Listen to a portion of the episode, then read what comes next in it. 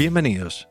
Hace tiempo quería hablar sobre las diferencias y similitudes, si es que existen, entre la radio y el podcast, cómo se complementan y el vínculo que tienen con otros medios de comunicación. Para intentar comprenderlo, convoqué a Paco Estrada, quien estudió en la Universidad de Málaga, trabajó como director de Radio Pizarra y en la cadena Cope, entre otras. Es piloto de avión comercial y lleva adelante varios proyectos vinculados con la comunicación y la difusión del software libre. Entre algunos de los reconocimientos que obtuvo, fue ganador del Open Award 2018 como mejor medio o blog.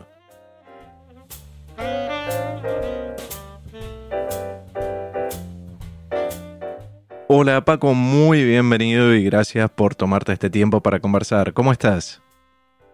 Hola Gustavo, ¿qué tal? Gracias a Dios, pues muy bien y además encantado de poder compartir este tiempo de podcast eh, con, contigo. Me alegro muchísimo por acá también, es un honor para mí estar con la voz del software libre. Paco, contame un poquito antes de arrancar los proyectos en los que estás laburando actualmente. Uno es compilando podcast, otro más allá de la innovación que arrancó en el año 2018 cuando tuviste un reconocimiento, el Open Awards como mejor medio.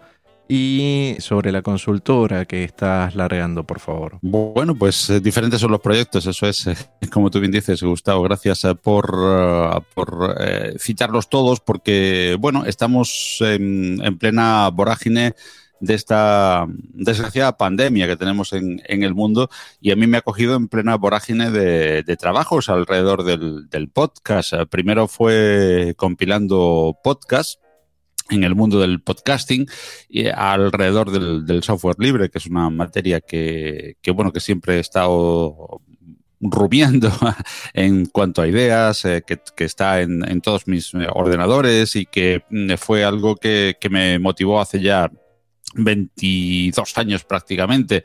Y un buen día con un podcaster, con Yoyo Fernández, precisamente, que a buen seguro eh, conoces y estará también en, tu podcast, pues eh, me, me, llamó para una entrevista y en esa entrevista me comentó justo al finalizar, cuando ya cerrábamos micros, me comentó, bueno, pues ¿por qué no aunas eh, tu experiencia en radio, que ahora hablaremos si quieres un poco de, ello, y, tu amor por el software libre y haces un, podcast? Y de ahí salió compilando podcast, que fue el, primer proyecto de, podcast que yo tuve. Como vos dijiste, Yoyo es un gran podcaster, entre otras cosas, además de ser una gran persona con quien tengo el orgullo de, de comunicarme cada tanto, es el padrino de compilando podcast y y yo escuché la charla que mantuvieron en uno de los últimos episodios del año pasado, me parece, compilando, ¿no? Efectivamente, es el padrino en ese sentido. Así es, o sea, y vos también estás desde hace muchísimo, igual que yo, yo con el software libre, desde que era difícil usarlo. Sí, y tan, y tan difícil. Yo, mm, mi primera instalación de Mandrake,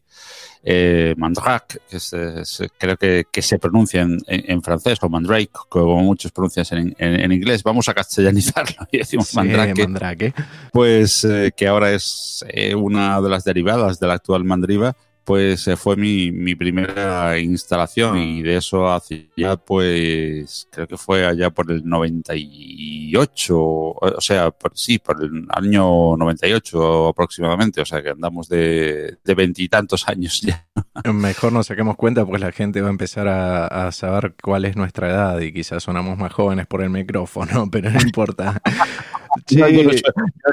yo, sueno a mi edad, ¿sabes? Y, muchísima gente en el software libre, la verdad es que la mayoría, bueno, la mayoría, que yo creo que casi toda la gente en el software libre cuando vas a las, a, los, a las convenciones en las que afortunadamente antes podíamos ir, estrecharnos la mano y darnos un abrazo y ahora no podemos, ojalá que dentro de muy poquitos, si Dios quiere, también podamos ir, pues a mí me ven peinando muchísimas canas y, y se me nota, se me nota muchísimo la edad, pero no me importa.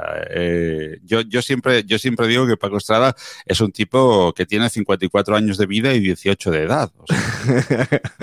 no me importa, vamos. La, la edad es lo que importa, no la vida. Como mencionamos en la presentación, vos estuviste trabajando muchísimos años en radio. ¿Me contás un poquito qué era lo que hacías ahí, por favor, más o menos? Y después cómo fue tu incursión. Bueno, un poco comentaste en el podcast por el software libre, pero cómo, cómo fue esa transición. Pues sí, antes de tener mi primer ordenador en casa, con lo cual no podía hacer podcast, ni, ni, ni, se hablaba de podcast, pues estuve muchísimo tiempo eh, alrededor del mundo, del mundo de la radio. Pues tendría alrededor de, de unos 15 años eh, o así, ¿no? Tampoco, te, tampoco mucho más. Acababa de, empezar, llevaba un par de años en, en la secundaria, no, no sé en, en, los diferentes países, en Argentina como le llamaban, en, este, en, esos años por aquí se llamaba BUP, ahora se, se llama eso. En fin, era con, con 15 años aproximadamente, acababa de empezar la secundaria y en, en mi pueblo natal, es un pueblito de pocos habitantes, alrededor de unos 10.000 habitantes, muy cerquita de la, de la capital de, de, Málaga, pues uh, había un, un, alcalde que le dio por hacer una cosa que entonces se llamaban las emisoras municipales. Eran pequeñas eh, emisoras con un alcance pequeñito del término municipal en frecuencia modulada y bueno, pues reunió a una serie de gentes porque él tampoco sabía realmente a quién, a quién reunir, y, entre ellos llamó a los radioaficionados de, del pueblo. Yo era uno de aquellos radioaficionados. Y entonces, eh, pues empezamos a, tener ideas de qué cosas se iban a hacer, de qué cosas no. O sea, que yo era algo súper artesanal. Poco a poco aquello se fue semi-profesionalizando y empezamos a estudiar lo que hacían la gente de, otras emisoras, empezamos a tomar contacto con ellos, con los profesionales del, del, medio, y de ahí surgió un gusanillo que, bueno, me mantuvo en el mundo de la radio, me llevó a través de la cadena COPE, después de la cadena SER posteriormente, y de liderar después el mismo proyecto de Radio Pizarra cuando ya era un proyecto bastante consolidado, ¿no? A, liderarlo en el sentido de, de, ser el director, porque me tocó simple y llanamente, porque yo no, no hacía nada, nada más que, eh, bueno, pues eh, regular una serie de cursos que hicimos con, a través de la Universidad de Málaga y, en fin, a través de, la, de las emisoras municipales de Andalucía.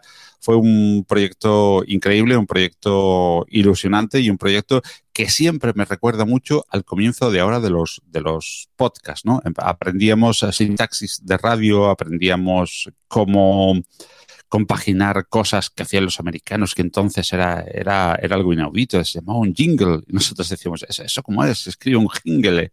Y, y le, llamábamos jingle, en fin, era, una manera de aprender esa sintaxis, esa manera y esa fórmula de comunicar a través de la música, la voz, los silencios y, cómo se hace radio, ¿no? Cómo se, cómo se comunica a través de, un audio. En esto, que es uno de los temas por los que queríamos hablar, que eran las similitudes y las diferencias, que hay entre eh, la radio y el podcast, ¿Vos crees que comparten un lenguaje en común en cuanto a medio de comunicación, no? Hombre, yo no, no, quiero que nadie se me rasgue las vestiduras, porque creo que, que a algunos se me puede rasgar las vestiduras.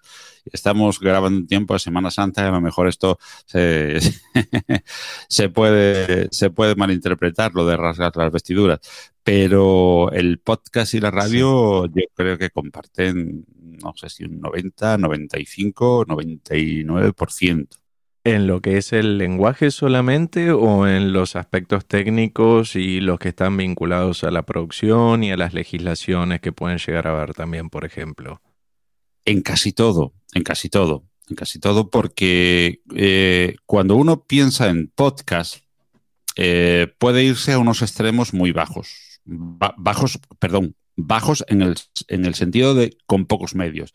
Puede pensar en una persona que con su teléfono móvil eh, o con, no sé, una grabadora eh, graba sentado en medio del campo mirando las vacas y contando pues lo, lo, bien que se está allí y lo soleado que está aquello y ya está, sin ningún tipo de guion, sin ningún tipo de medio técnico ni absolutamente nada. Eso lo permite la tecnología de, de hoy, del 2020 no la, del, no, la de los años 80, cuando yo, empezaba en la radio. Pero bueno, imaginemos que, que nos vamos a ese nivel. Y también cuando uno piensa en radio y compara, compara ese podcast hecho con un teléfono móvil en medio del campo, sin apenas medios, con um, una radio estatal. Eh, pongo mi ejemplo nacional, con Radio Nacional de España, con, con, cantidad de medios, con cantidad de posibilidades, con unos micrófonos buenísimos, con unos locutores curtidos en, dicción, en locución, en redacción.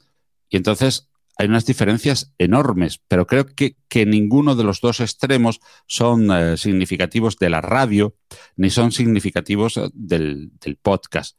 Hay términos intermedios en podcast en el que, bueno, la gente graba cosas con edición, con postproducción, con músicas de fondo, con sonidos alternativos, y hay radios, y vengo de la radio municipal, en las que uno se tiene que inventar las fórmulas y las refórmulas para simplemente hablarle a un micrófono de una calidad pues bastante mediana y entenderse con el compañero que está al otro lado de la pecera. Entonces, hay veces que la gente tiende a comparar los dos extremos y eso quizás es un... Me van a perdonar, me van a perdonar y sigo diciendo que, quizás alguien se rasgue las vestiduras, pero eso quizás es un esnovismo de la gente que se ha sumado al podcast mm, como, como eso, como, como algo snob. Y no realmente como, como queriendo comunicar. Si uno quiere comunicar, si uno quiere hablar, si uno quiere producir un audio que lo reciba muchísima gente, el podcast es una maravilla. Bienvenido el podcast, bien hallado el podcast, pero realmente no hemos inventado nada. Hemos inventado la manera de, o hemos democratizado la manera de llegar a muchísima gente a través de un medio que se llama Internet, que no lo ha inventado el podcast, y hemos mm, democratizado la manera de que cada uno llegue como quiera, con una producción increíble detrás o con un micro abierto y andar mientras eh, estoy andando, eh, hablar, perdón, mientras estoy andando por la calle. Entonces, tampoco creo que, debamos de pecar, creo, creo, eso es una humilde opinión, ¿eh? tampoco creo que debamos de pecar de, esnovistas y, hay muchísima gente dentro del podcast que le hace muy poco favor al podcast, que peca de, de esnovista como si esto fuese el, invento del, siglo XXI. Y esto ya está inventado. La radio, supongo que esa palabra radio, para alguien de 1930, 40 o 50, incluso antes de, la llegada de la televisión, no, sería una palabra que le dijese mucho, pero es una palabra que se ha impuesto, que, dice, que lleva a, imaginar ciertas cosas y es simple y llanamente un mensaje, el que sea, en el que intervienen música, silencios, voces eh, y, se emite para muchísima gente. Hay un emisor, hay un receptor y hay un medio que son las ondas hercianas que, emiten ese mensaje. El podcast, al fin y al cabo, en la base no es más que eso. Hay músicas, hay, voces, hay silencios que se emiten, en este caso, en vez de las ondas hercianas, a través de Internet. Después hay matices, claro que los hay, pero como todo en la vida, no empecemos a fijarnos en los matices. Vamos a empezar a fijarnos en, lo que nos une y después maticemos. Y hay muchísima gente que desgraciadamente dentro del mundo del podcasting, y creo que eso no hace ningún favor, eh, en lo que se fija es en los matices. No sé por qué filosofía, pero bueno, en principio yo si alguien me pregunta eh, qué es un podcast, eh, pues yo no le puedo decir, y menos en castellano, que es un acrónimo que viene de iPod, que cualquiera sabe de dónde viene. El origen del término, sí, sí, sí. Sí, porque cualquiera sabe de dónde viene, y de broadcast, o sea, con ninguna de las dos palabras le aclaro absolutamente nada. Sin embargo, si alguien me pregunta por la calle que no sabe lo que es un podcast, le digo, es como un programa de radio que se distribuye a, través de Internet. el 95% de las personas me entiende. Y a lo mejor no es así. A lo mejor es un programa de radio. Vale. Tiene sus matices. Bien, ahí déjame que te, te, interrumpa un poquito porque vos hablaste de un concepto que me pareció muy interesante que es la democratización del acceso y de la producción de contenidos. Porque, por ejemplo, en una radio, vos para poder salir al aire y para emitir, tenés que tener instalada una antena del valor de un Mercedes-Benz más o menos, o de, un auto muy caro, más otros equipos que son muy caros también, a diferencia de un podcast que, como, comentabas vos, lo estamos haciendo ahora con una computadora a través de una plataforma de comunicación que es Jitsi, que es de código abierto también, es libre y estamos teniendo una calidad de audio fantástica.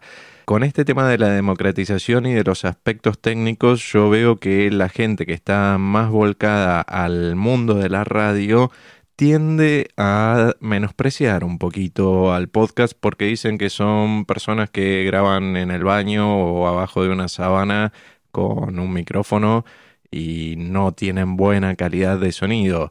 Y en esto me gustaría hacer referencia a, bueno, a dos olas, perdóname porque no me va a alcanzar el tiempo, sino a una charla que tuviste con el eh, manager, creo que era, o el CEO de Deepim, que es una distribución de Linux, es, en China, y tuvo una producción impresionante lo que hiciste porque estaban hablando en inglés, tenías un traductor también, más el tiempo que te lleva contactar a esas personas. Y después, para, para nombrar otro caso también que, que me, acuerdo de los podcasts tuyos que escuché, fue una conversación nada más y nada menos con Chema Alonso que tuvieron, que lo conoce todo el mundo. No nombro a, estos proyectos porque son los más conocidos para el común de la gente, ¿no? No, no porque los otros sean menos importantes. Sí, bueno, ya, te digo, la, democratización es, es, lo importante del eh, quizás del, del, mundo del mundo podcast, porque como decía antes, eh, si, si le dices iPod o le dices broadcast y le dices que es un acrónimo de los dos, nadie te va a entender. Y si le dices, mm, me remito a la, la misma idea, me voy a repetir un poco, pero pero, me remito a la misma idea. Si le dices que es un programa de, radio distribuido por, por, Internet, todo el mundo te va a entender.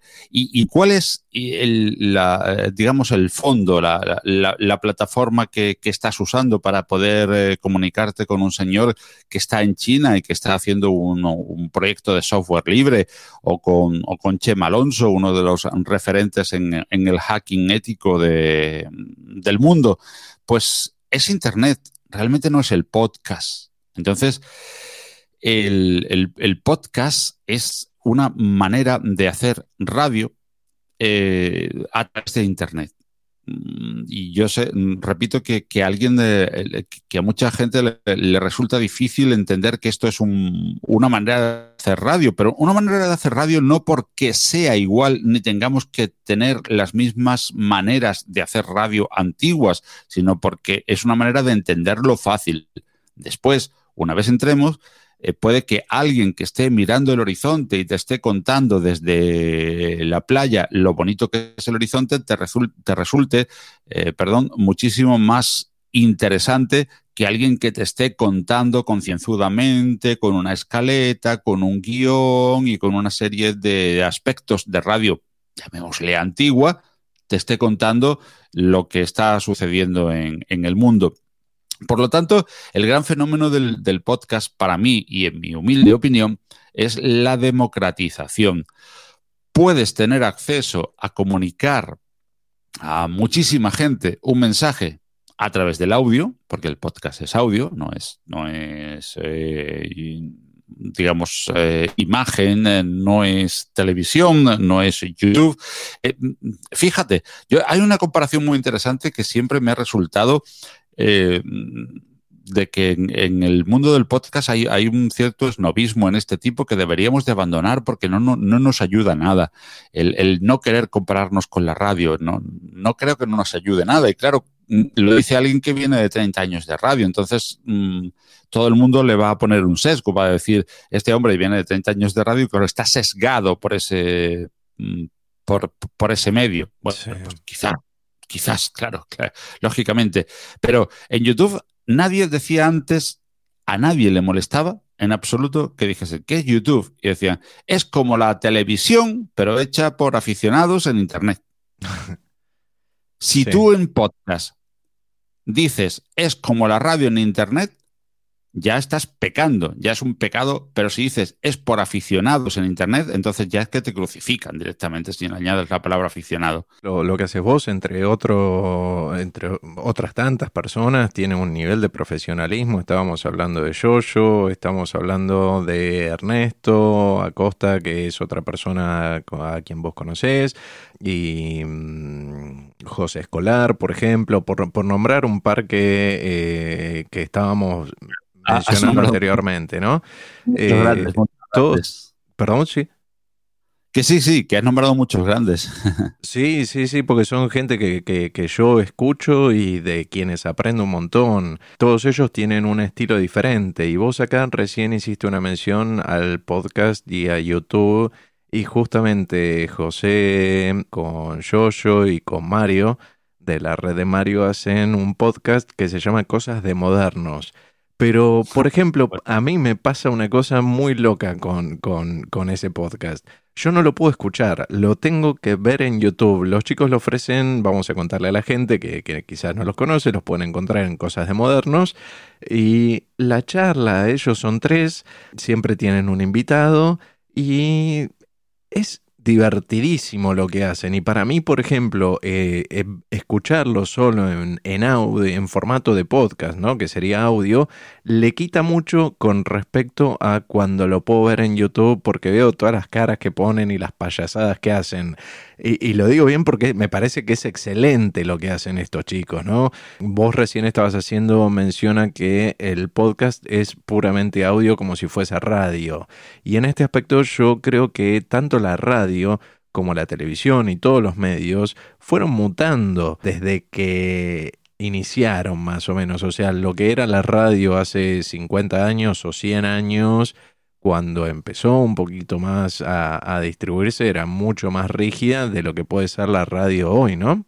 Efectivamente, es que es, eh, esto es un reinvento continuo. Yo siempre me refiero a eso, a que, a que, a que no nos mm, usemos esa, esa especie de ataque eh, contra, bueno, yo es que como me, gusta tan poquísimo atacar a nadie con respecto a nada, a ningún término, que no ataquemos a nadie con respecto a, lo de que el podcast es radio, porque lo es en el 90 y pico por ciento, lo de que el YouTube es televisión, eh, pero YouTube, radio, Internet han hecho una mezcla, una mezcla explosiva que, que nos permite productos como ese que, que, tú me dices, ¿no? De, de, cosas de modernos, que es una es, un encanto, es entre tres podcasters, porque son podcasters en principio, porque han hecho generalmente podcast, pero que después han, empezado, han empezado a subir a YouTube y han empezado a hacer cosas eh, impresionantes eh, como, como eso, ¿no? Entonces, no, jamás en, ninguna de las eh, vertientes que nos ofrece las nuevas tecnologías debemos despreciar lo antiguo, debemos de aprender de lo antiguo, usar las maneras que tenían de, llegar a los demás y de trasladar un mensaje, que al final es lo que pretendemos todos, y adaptémoslo a las nuevas tecnologías, ¿no? y hay veces, y cada vez más, que los eh, podcasts están, digamos que mm, mediatizados, entre comillas, eh, por, eh, por, imagen, ¿no? esa imagen ayuda en ocasiones, en otras quizás a lo mejor no aporta demasiado y, bueno, hay veces que puedes consumir el podcast como un audio completo, no pasa nada, ahí tienes tu, información y ahí tienes lo que buscas y hay veces eh, que la imagen pues, le aporta un poquito más, le da un apoyo, le da un, extra y un plus. No, no creo que, debamos rivalizar entre una y otra, porque son complementarias. Con respecto a, esto que estábamos hablando un poco de la producción, en tu experiencia, tanto en radio como en podcast, ¿notas alguna diferencia o es exactamente lo mismo producir un podcast que una radio? Yo lo que, lo que veo es que vos en una radio, por lo general, vas, te sentás, haces tu programa y tenés un operador, tenés un ingeniero de sonido, tenés los micrófonos, está todo sonando bien, no hay ningún problema, lo único que te tenés que concentrar es en transmitir el mensaje. Y como podcasters, que somos amateurs, porque también hay podcasters profesionales o hay medios de comunicación que están teniendo sus podcasts también, y lo que veo es que para hacerlo desde tu casa tenés que ya contar con un equipamiento, aunque sea mínimo. ¿eh? No, no estoy hablando de ni una mesa de mezclas, porque lo podés hacer, como bien decías vos anteriormente, con un teléfono celular y grabarte desde ahí en solitario. O ya empezar con cosas un poquito más sofisticadas que a medida que los que nos vamos metiendo en este mundo nos van gustando y vamos comprando un montón de aparatos. Pero la producción es la misma para la radio que para el podcast o varía en algo? Yo creo que básicamente, igual que, igual que te decía antes, es, lo mismo. No, es, transmitir eh, mediante el audio, mediante el sonido. Mm, y hablo, y cuando hablo de sonido, creo que hay que, hay que ampliar, ¿no? Hablamos solo de voz. Hablo de voz, hablo de silencios, hablo de efectos de sonido, hablo de músicas mm, transmitir un, un, mensaje, el que quieres transmitir. Y es exactamente igual. ¿Qué ocurre? Que cuando tú coges una guitarra y te pones a cantar una canción con tu voz a pelo después de, haber tomado dos cervezas con, un amigo y tienes una idea genial, pues resulta que no va a sonar igual que cuando a esa canción le pones un montón de arreglos, le pones una orquesta detrás e incluso tu voz está un poquito más serenada después de haber tomado un buen vino tinto con, los amigos, ¿no? Entonces, entonces esa canción va a sonar diferente, pero el fondo, esa letra que tú has compuesto, ese, ese apego que tú le has puesto, esa idea, esa melodía, esos acordes, esas notas, van a ser las mismas, ¿no? Eh, pues así un poquito entiendo el, podcast eh, amateur, entre comillas. Digo amateur porque no hay nada amateur ni nada profesional, nada más que amateur y profesional es si cobras o no, porque tú puedes cobrar por un podcast eh, con un micrófono colgando y diciendo lo bonitas que están las vacas de tus valles. Si, si, si te lo pagan y te lo pagan muy bien, pues ya eres un profesional, aunque suenes muy mal. Eso no tiene nada que ver. Pero bueno todos entendemos en la materia profesional como, como lo que tiene una, producción detrás muy, muy grande. Y, con el podcast pasa igual que como te decía, cuando tú coges la guitarra después de, almorzar y de tener una buena cena en el estómago o de tener un buen almuerzo y de, haber tomado un una buena copita de vino, pues la voz no te va a sonar demasiado afinada, la guitarra a lo mejor no está en su mejor momento, pero después a eso le pones una buena producción, una buena orquesta y es una pieza que se hace, como se dice ahora, viral, ¿no? Pues igual pasa con, con los podcasts. No es importante importante en el sentido de que no es trascendental la producción que le pongas, pero evidentemente sí que ayuda. Mira, a mí, a mí me dice muchísima gente una cosa con el, y quizás claro, como vengo del mundo de la radio, donde sí que había una competencia por sonar bien y por llegar bien, porque hoy cualquiera puede sonar bien y cualquiera puede llegar bien. Hay programas gratuitos. No me gusta llamarle gratuitos porque en, software libre a mí no me gusta la, lo, es gratis, sí, sí, sí. Lo, aprendí escuchándote entre otras personas. Pero bueno, es gratis. En, realidad sí que, que, fríamente es gratis. Lo puedes, lo puedes. Y puedes bajarte Ardour, que puedes hacer cosas impresionantes, ¿no? En, producción total y absolutamente gratis. Yo no recomiendo que sea gratis, recomiendo que sí te, que lo pruebes gratis que para eso está el software libre, pero que si te sirve dones, pues eh, puedes hacer cosas impresionantes, efectos impresionantes. Eh, lo que antes hacían tres, cuatro, cinco, seis personas en una radio cuando, bueno, cuando yo estaba hace 20 años en, en radio, ahora lo puedes hacer tú en casa con una computadora de, poco dinero. Eh, pero, mm, ¿dónde, ¿dónde te lleva eso? ¿Eso te lleva a comunicar más y mejor? Pues probablemente no pero tampoco caigamos en el sentido opuesto, ¿no? En el que ahora un poco todo es que el podcast es el contenido. Si tienes un buen contenido, ya lo tienes todo. Bueno, tienes, muchísimo. No sé si un 70, un 80 o lo que quieras ponerle de por ciento. Pero ojo, si tú un buen contenido a ese mismo contenido le pones un buen sonido, le pones una buena música, le pones unos buenos silencios, le pones un buen guion, no le vas a quitar nada o sea, no va a perder contenido el hacerlo bien o el hacerlo con calidad. No caigamos en el, en el extremo opuesto, ¿no? Acá vos nombraste un software que es Ardour, que es de código abierto, pero no es gratuito, sino que hay que pagar una licencia para poder usarlo ese software, y es uno de los que utiliza José GDF, que es músico y han grabado con personas de distintas partes del mundo covers de, temas musicales y cada uno se grababa en su casa con un software y él terminaba editándolo con eso y sonaba como si lo hubiesen grabado todos juntos en un estudio con la misma calidad, ¿no? Efectivamente, es eh, bueno, aparte de que José GDF es un es un tipo, y, perdón por lo de tipo, pero él, me entenderá que es con, todo el cariño, es un tipo que de, de, entiende lo que hay y más, y que, bueno, que sabe de música, que sabe de sonido, que entiende las maneras y formas en las que se pueden mezclar y producir eh, sonidos, pues eh, en, conoce esa herramienta en, profundidad. Y Ardour efectivamente es una herramienta de, código abierto que está a la altura del Pro Tools o de cualquiera de las otras que, hablamos, que yo no conozco ni siquiera demasiado porque no me he parado. Hay herramientas de código abierto y de software libre tan buenas o más como las de, código privativo y que lógicamente a mí me sobran porque yo, no tengo conocimientos para llegar a, ese, a ese tipo. Pero bueno, ten en cuenta que, por ejemplo, los, plugins de, Calf, para el que esté un poquito,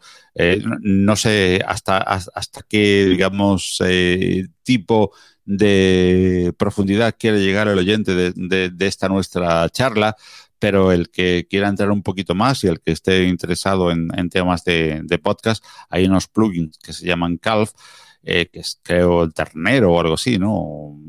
En, inglés, Calf, eh, C-A-L-F, C-A-L-F, efectivamente, digo bien. Así es. Que, que tienen, que tienen absolutamente todos. Tienen limitadores, eh, tienen ecualizadores, eh, tienen eh, lo que absolutamente quieran. Y Ardour, esas dos herramientas en, en conjunto, pueden hacerte hacer una producción musical o una producción de podcast mucho más allá incluso de lo que puedas pedir en, en una, en una versión Hablábamos antes de, amateur y profesional. Bueno, pues en, una versión doméstica.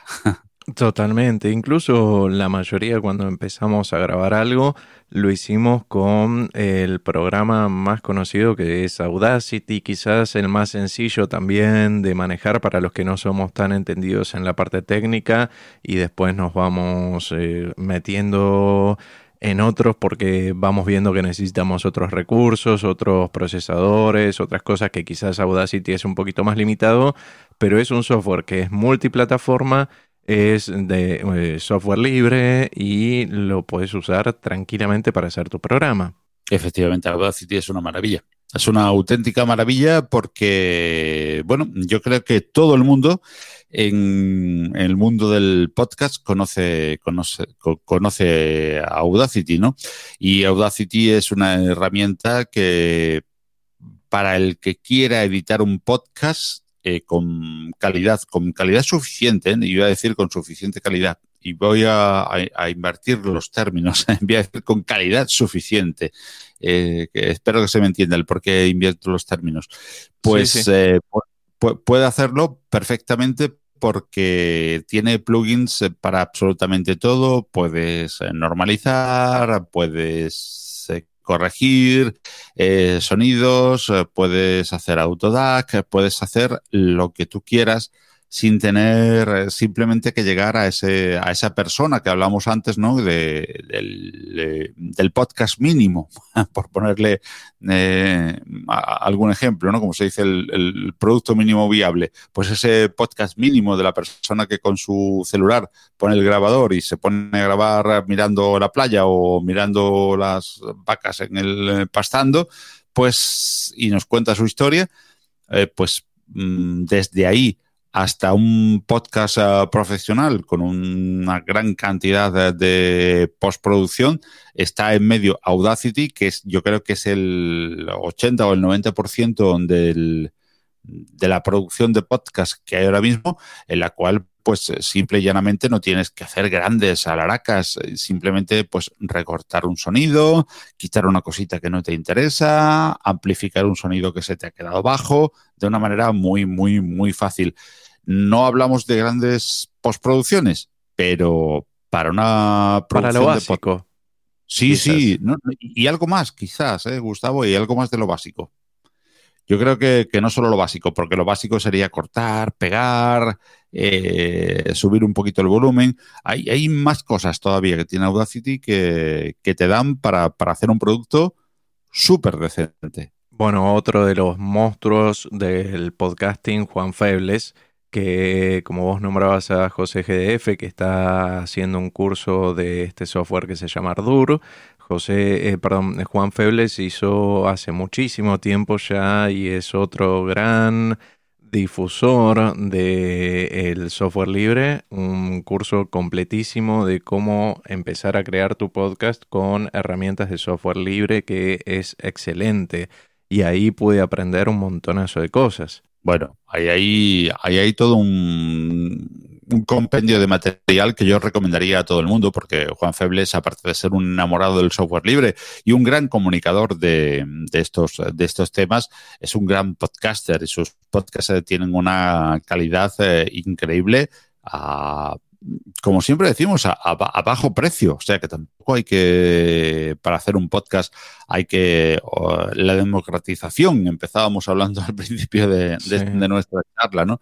Eh, tampoco hay que gastarse grandes dinerales en, grandes micros ni en grandes interfaces de, sonido para sonar bien, para sonar decente y para hacer un, un producto en el que te llegue.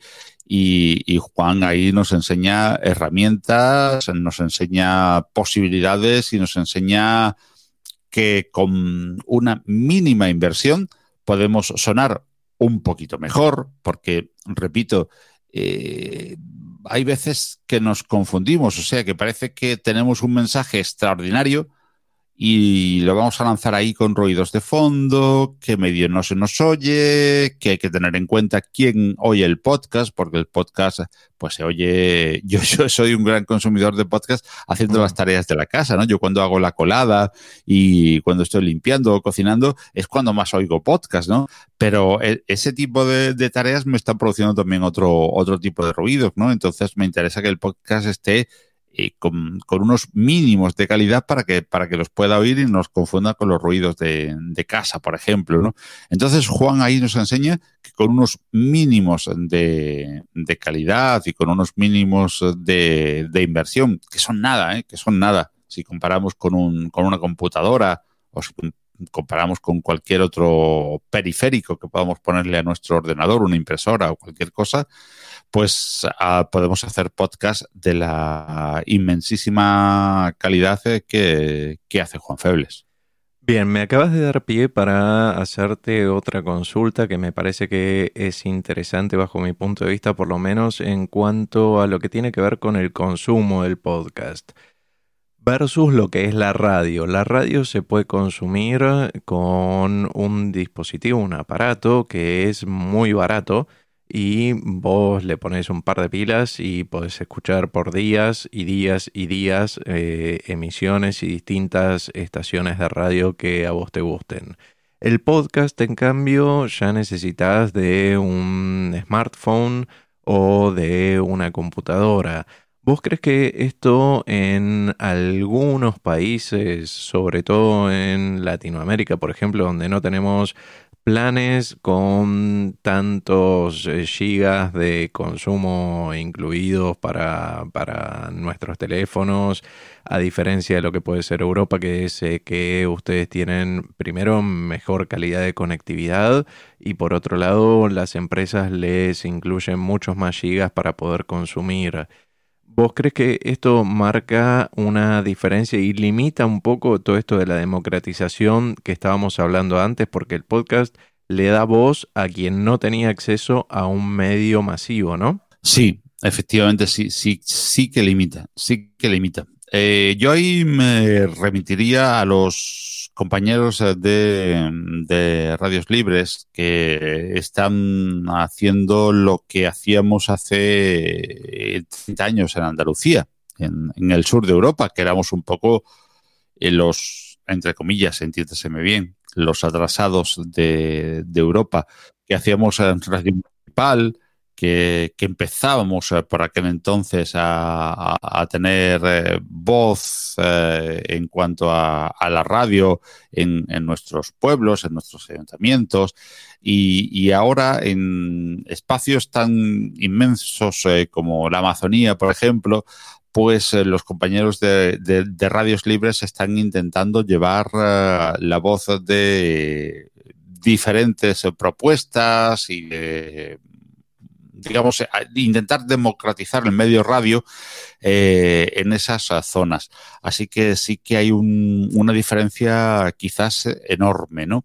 Eh, pero también es verdad que la, la conectividad en cuanto a, Internet, en cuanto a la posibilidad de usar dispositivos móviles y tal, eh, avanza mm, de manera muy, muy, muy, muy rápida y uno de los medios más rápidos y que menos eh, gigas consume y que más rápidamente se puede distribuir es el, sonido comprimido en un eh, OSS, en un MP3 o en, o en lo que queremos.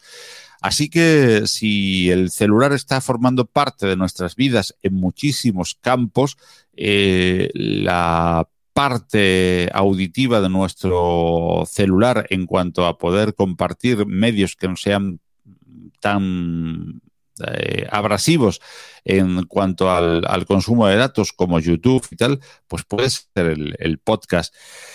Y en otras zonas sí que es cierto, y yo estoy muy, muy en contacto con, la gente de radios libres, es que Internet es casi una quimera, ¿no? Y sigue siendo eh, pues la mejor forma de comunicar una antena y unos dipolos puestos en medio de la selva con un, con un emisor de, válvula o de, o de, estado sólido.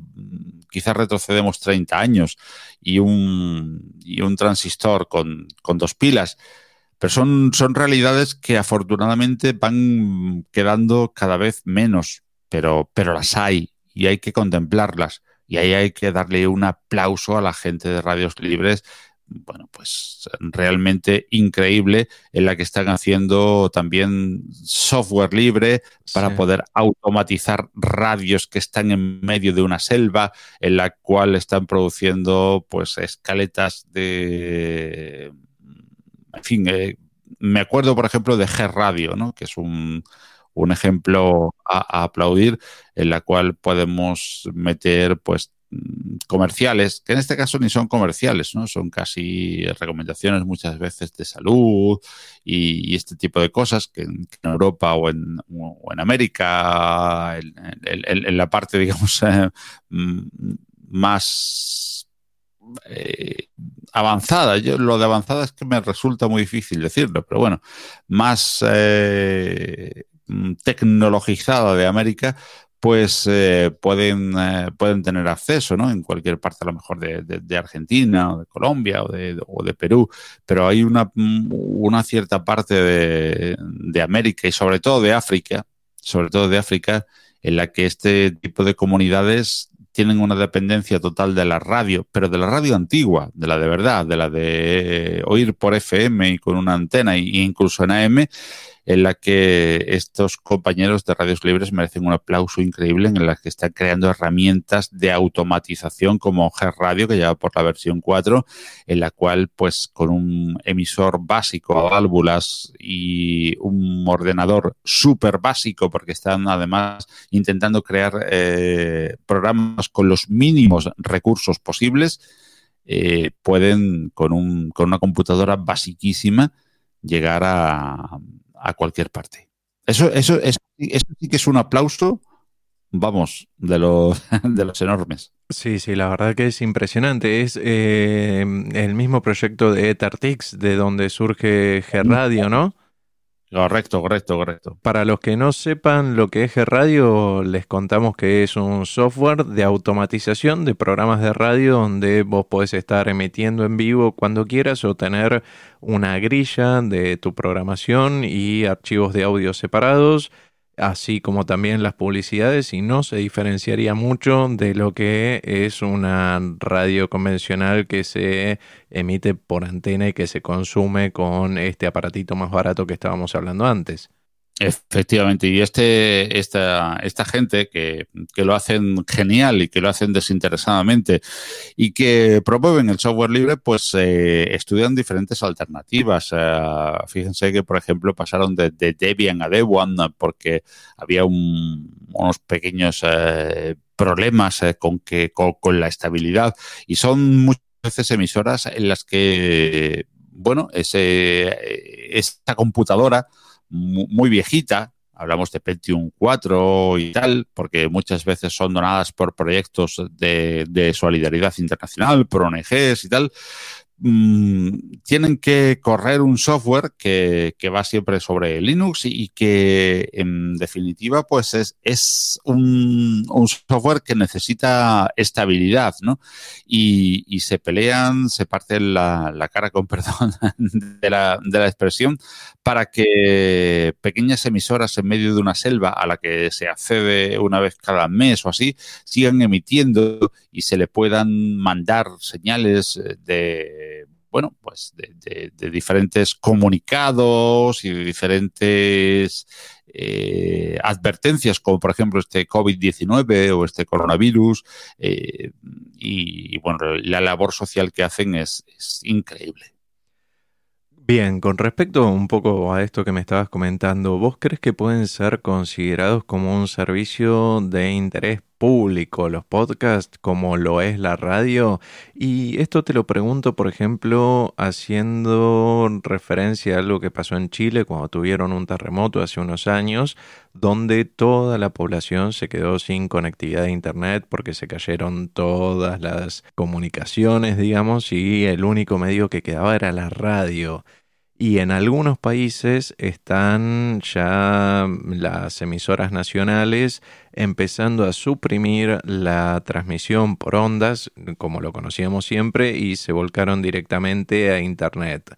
Ahí hay un problema adicional. Eh, la transmisión por ondas era mm, como más directa hace 20 años aproximadamente porque el receptor era barato, se podía alimentar con, pilas o con, o con, pequeñas baterías y los emisores eh, empezaron a, pasar de, los emisores de válvulas al estado sólido y con dipolos bastante más pequeños, en fin, con, eh, no, no, quiero extenderme en, en, cuestiones técnicas, pero bueno, que, que con, con poca infraestructura, o con mínima infraestructura, lógicamente no es la de Internet, la de un router en la que puede salir al aire, eh, esto era, era posible.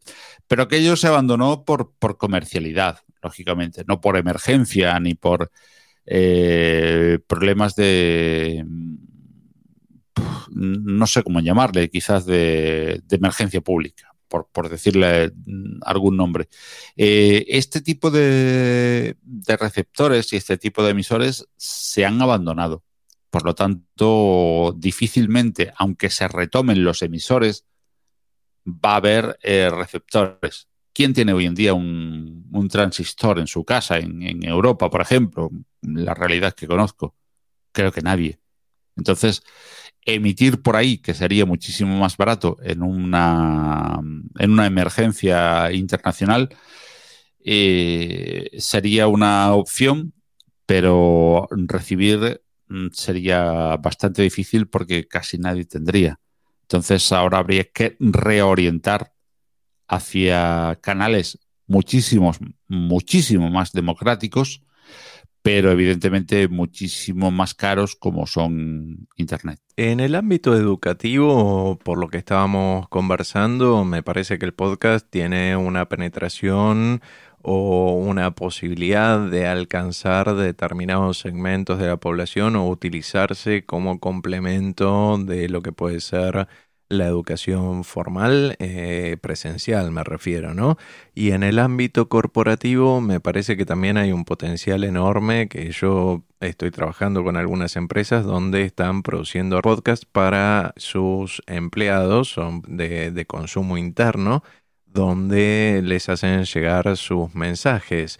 ¿Cómo, ¿Cómo, lo ves esto vos en el ámbito educativo y en el ámbito corporativo? Creo que es una herramienta fundamental, ¿no? Porque mm, una de las cosas eh, principales que, que olvidamos de la, de la, radio, cuando, de hecho, tú, tú, has dicho radio y podcast y lo, lo, lo has casi casi mezclado. Yo, yo sigo mezclándolo, pero yo por deformación de 30 años en radio. Pero quizás. Es que me cuesta mucho eh, a veces eh, no mezclarlos. Claro, claro. Pero creo que es, que es, que es, que es una cosa que no, no entiendo por qué se, se intenta diferenciar tanto. Claro que tiene matices. Claro que la radio es diferente del podcast. Claro que hay cositas que, que, que, se independizan a uno del otro, claro que sí, pero nos estamos fijando siempre tanto en las diferencias, quizás como todo en la vida, ¿no? Eh, estamos siempre tan pendientes de las diferencias que no nos damos cuenta de que el, máximo y lo mejor que tenemos es lo que nos une, ¿no? Pero bueno, aparte de eso, eso, has, eso, ha sido al hilo a lo, que tú has comentado, el podcast en cuanto a educación y en cuanto a instrumento de vehiculización del, mensaje corporativo creo que todavía está casi por experimentar, ¿no? Está, está empezando. Quizás por lo que hablábamos, quizás ahí, fíjate, ahí está la diferencia entre el podcast y la radio, una de las diferencias. Eh, la radio, pues, quieras que no, antes hacía falta un estudio, hacía falta un emisor, hacía falta una cierta infraestructura, aunque cada vez menos, pero hacía falta una cierta infraestructura para tú poder llegar a ciertas personas que tenían que oírte por un medio en concreto en el que consumían solo tu mensaje, porque normalmente en el receptor de radio tú tenías solamente, recibías radio.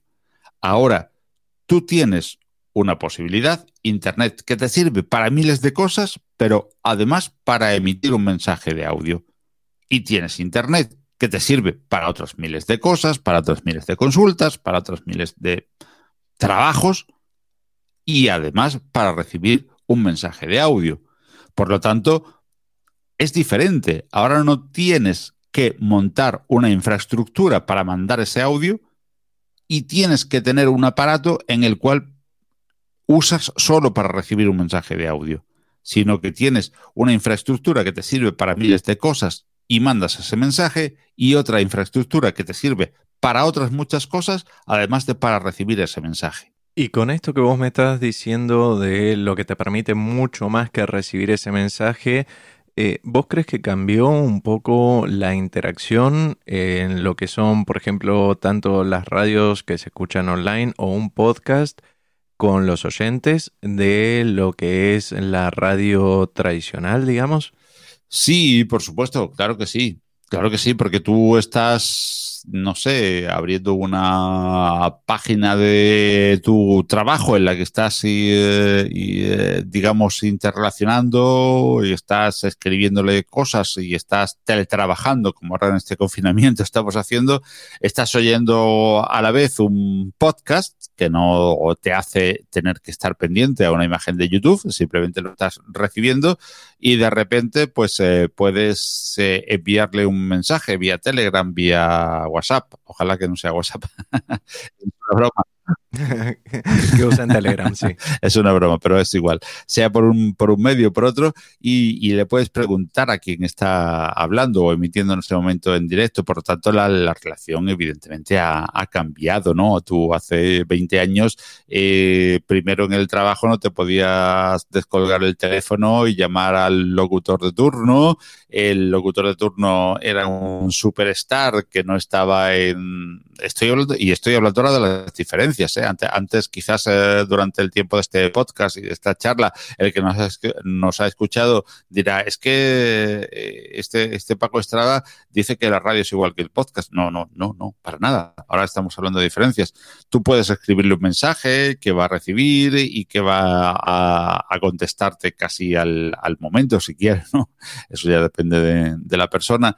Eh, entonces, la interacción y, y la democratización, repito, yo creo que esa es la palabra clave en este, eh, en este juego radio podcast, es, esa, ¿no?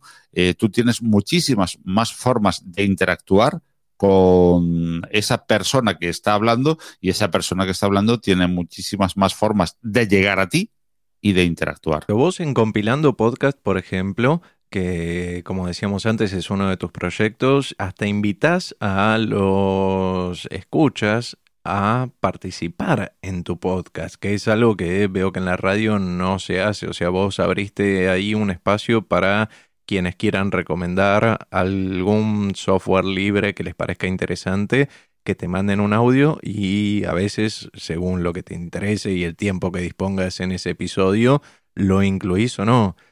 Eh, esto veo que en la radio es mucho más quizás unidireccional y quizás no hay tanta participación del oyente. Pero eso no es un problema realmente de, la sintaxis de la radio, de la manera de, hacer radio o de las posibilidades de hacer radio. Eso es eh, mucho más del un, problema económico, un problema de vender un espacio, un tiempo y un y una un programa en, sí. Si yo tengo un programa de radio en, una emisora nacional, tengo un tiempo muy limitado, me tengo que limitar a quién me, patrocina y a quién me paga.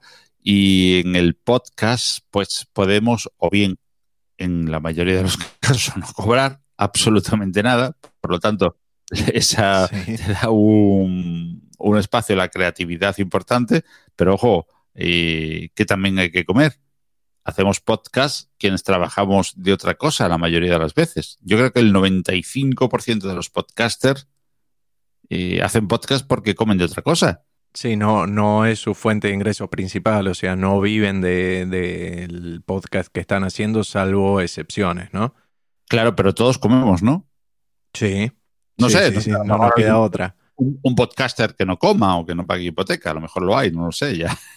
Totalmente, sí, sí, sí, sí. Este espacio que nos, que nos lo escriba y nos lo diga y, lo copiamos todos. Bueno, con respecto a eso también, eh, la legislación yo podría decirte que es, bajo mi punto de vista, muy similar en lo que es un podcast a una radio, porque tenés que cumplir con los derechos de autor. Eh, eh, es, es un creo que es un agravio comparativo. No, no, no podemos comparar eh, un gran espacio de radio con un pequeño podcast porque dependen de, esa, de esa publicidad que es la que les, va a dar de comer. Quizás el podcaster eh, hipercreativo o super eh, archi snob y de lo mejor de lo mejor no tiene que comer de abrir el micrófono todos los días, cuando tienes que abrir el micrófono todos los días para comer tú y para comer cinco más, las cosas cambian. ¿eh? Totalmente, bueno, ahí ya entramos en otro terreno que es la parte económico y financiera también, donde en una radio vos tenés que generar tanto el espacio como conseguir los auspiciantes para poder seguir manteniendo ese espacio vivo, a diferencia de lo que es en un podcast, donde si vos tenés otro trabajo como lo tenemos el 95% de la gente que hacemos podcast, como lo mencionabas recientemente, lo, lo podemos hacer tranquilamente y no estar pensando en eh, mantener económicamente esto funcionando. Pero te cambia todo, ¿eh? Te cambia, te cambia el guion, te cambia la idea, te cambia el propósito, te cambia absolutamente todo.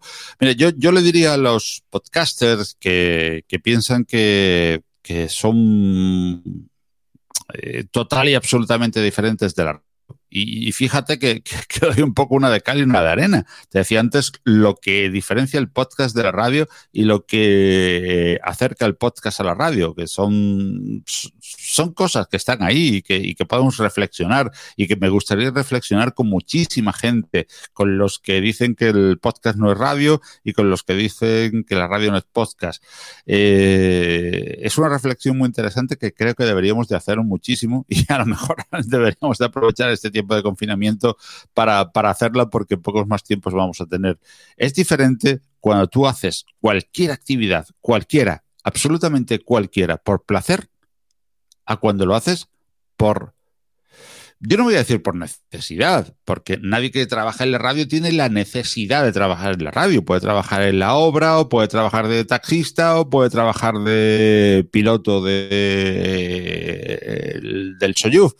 Eh, no tiene por qué trabajar el radio, pero bueno, la vida te, lleva a una serie de cosas y la, vida te y, trabajas en la radio. Y cuando tú trabajas en la radio o trabajas en lo que trabajes, probablemente tú no te comportas exactamente igual cuando tú llevas tu coche que cuando tú llevas un taxi. Entonces, vamos a reflexionar un poquito también cuando mm, decimos la radio y cuando pensamos en la radio también como la radio convencional y un podcast que yo hago en mi casa para que me oiga. Me da igual si me oyen uno me oyen mil. Me gusta más que me oigan mil, pero, que me oigan mil, perdón.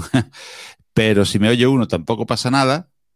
A quien está con un taxi en la calle en vez de con un turismo.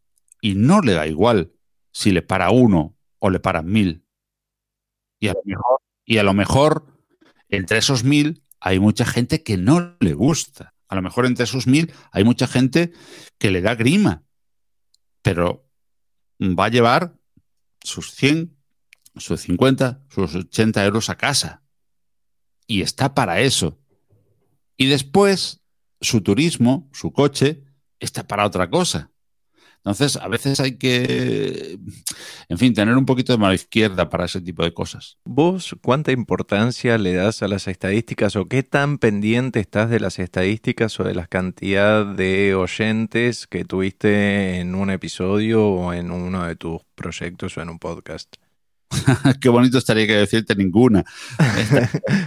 estaría genial, ¿no? Quedaría como un rey. ¿ah? No, no, no, todos tenemos un ego, o sea, más allá que mi podcast lo escuchen cuatro personas, o sea, me gusta que esas cuatro personas lo hayan escuchado, sé que no es tan masivo, pero no importa, o sea, me interesa y lo, veo, te estaría mintiendo. Me gustaría que lo escuchen 10.000 o 3 millones de personas, ¿no? Igual, eh, a ver, eh, eh, es un deseo pero hace más que nada a mi ego eh, en este caso, pero no me mueve la aguja de la calidad o el tiempo que yo le dedico a producir un podcast, por ejemplo. Las estadísticas, ¿no? Eso es. Yo, tengo yo tengo ahí dos puntos de vista. Eh, uno es el, el, proyecto Compilando Podcast, en el que, como tú bien dices, no me voy en las estadísticas, pero mientras más grandes, mejor. Sí. Bueno, porque eh, sos la, la, voz del software libre y vos querés transmitir un mensaje y obviamente que a cuantas más personas llegues, mejor para vos también. Claro, claro, por, por, eso es, si tú quieres transmitir un mensaje como en el que en el que llevo en compilando, pues, pues mientras más gente llegue, mejor.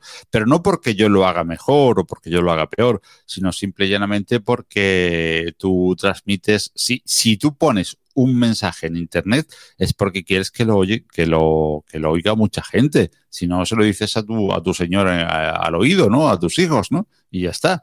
Entonces, mientras más gente, mejor. Pero, claro, no te no, no hay ningún problema. Sigues haciéndolo y no tienes una prisa y no tienes un mentor, en fin, no, no hay ningún problema. Y otra visión, la que yo tengo, es desde el punto de vista de la consultoría ahí sí, lógicamente, Hay quien quiere poner un mensaje y quiere que ese mensaje llegue lo antes posible y a la mayoría de la gente posible. Entonces sí hay que seguir unas métricas y sí hay que ver eh, con diferentes herramientas, vamos, una básica, Google Analytics o Evox o cualquiera de las herramientas que te, que te ponen eh, Spreaker para eh, saber eh, qué día publicar, qué día no publicar, cuándo te oyen más, cuándo te oyen menos, pero porque te debes a alguien que te está dando un dinero, que te está, digamos, apoyando económicamente para que tú transmitas su mensaje. Y ese mensaje él quiere que llegue a la mayoría de la gente. Entonces hay dos, como dos vertientes muy claras. Hay muchas, ¿no? Hay muchas más, muchas eh, hijas de estas dos, dos vertientes, pero hay dos claramente, digamos, no contrapuestas, pero diferentes, dos ramificaciones. Una, el podcast porque yo quiero y porque tengo ganas de hacerlo y evidentemente me gusta que mientras más lo oigan mejor. Y después el otro en el que te debes a alguien que está confiando en, tu, en tus posibilidades de comunicación, de distribución, de mm, producción para que ese mensaje llegue a la mayoría de la gente. Yo vivo ambas y entonces, pues son totalmente diferentes. Una no me preocupa, pero me ocupa, y la otra me ocupa y me preocupa.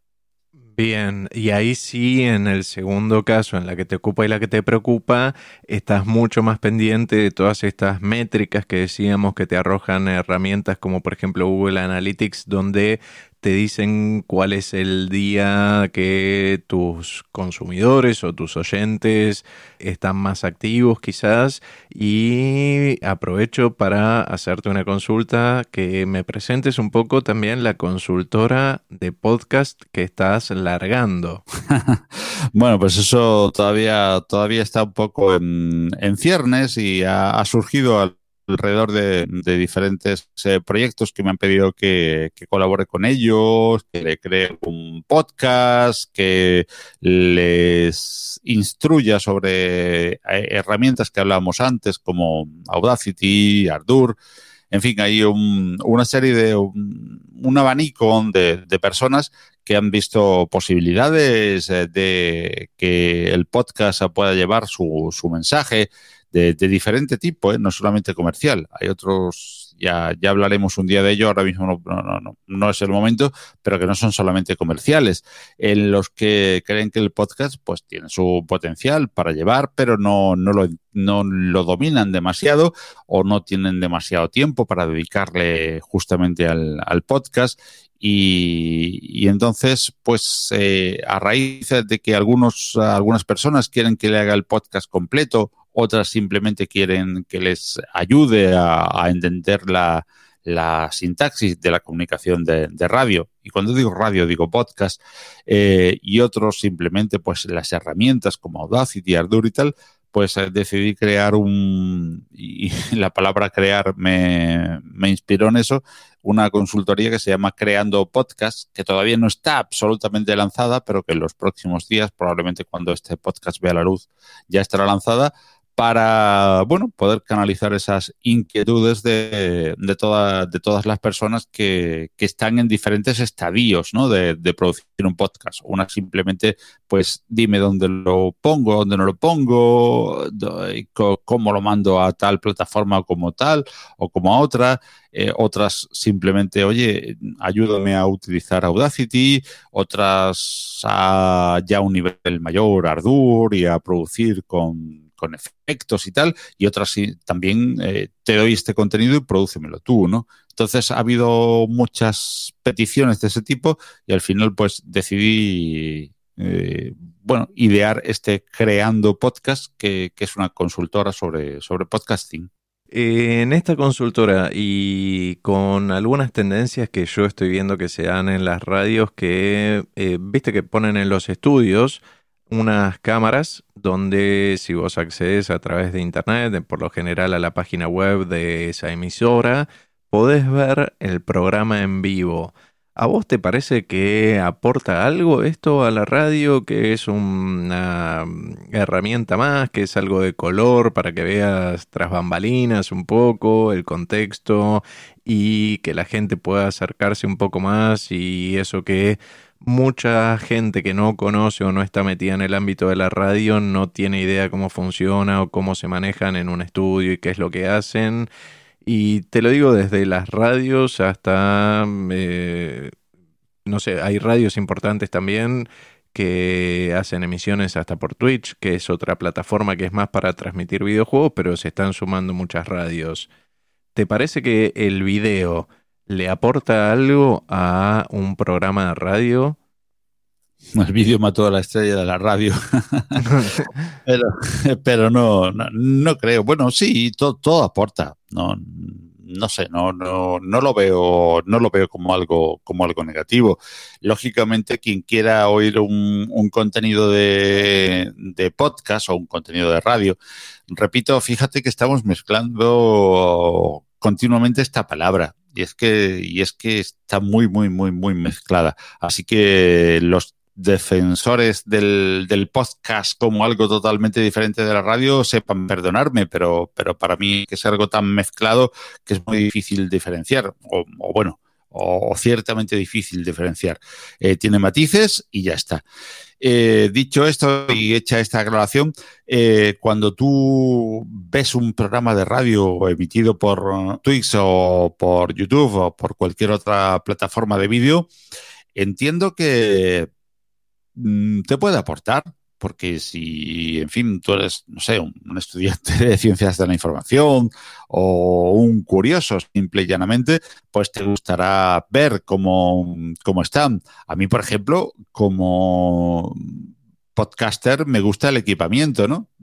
Veo como si los cascos AKG y los, y los, micros Sennheiser que son hipermayoritarios en todos lados. Y digo, cuando, cuando esta gente los tiene, por algo será, ¿no? Porque, yo también los tuve siempre, ¿no? Ese, digo por citar marcas, ¿eh? que hay muchísimas más buenas. Pero luego sabemos que, que, a raíz del podcast se han creado otra serie de marcas, ¿no? De, micros y de, y de y de cascos y tal, que a veces me gusta simplemente como curiosidad ver, oye, ¿y este qué, cascos usa? ¿Y este qué micro usa? ¿Y este qué, eh, no sé, cómo, se comporta? ¿Cierra los ojos al hablar? Porque hubo un tiempo que me gustaba cerrar los ojos, ¿no? Para, para imaginarme que no...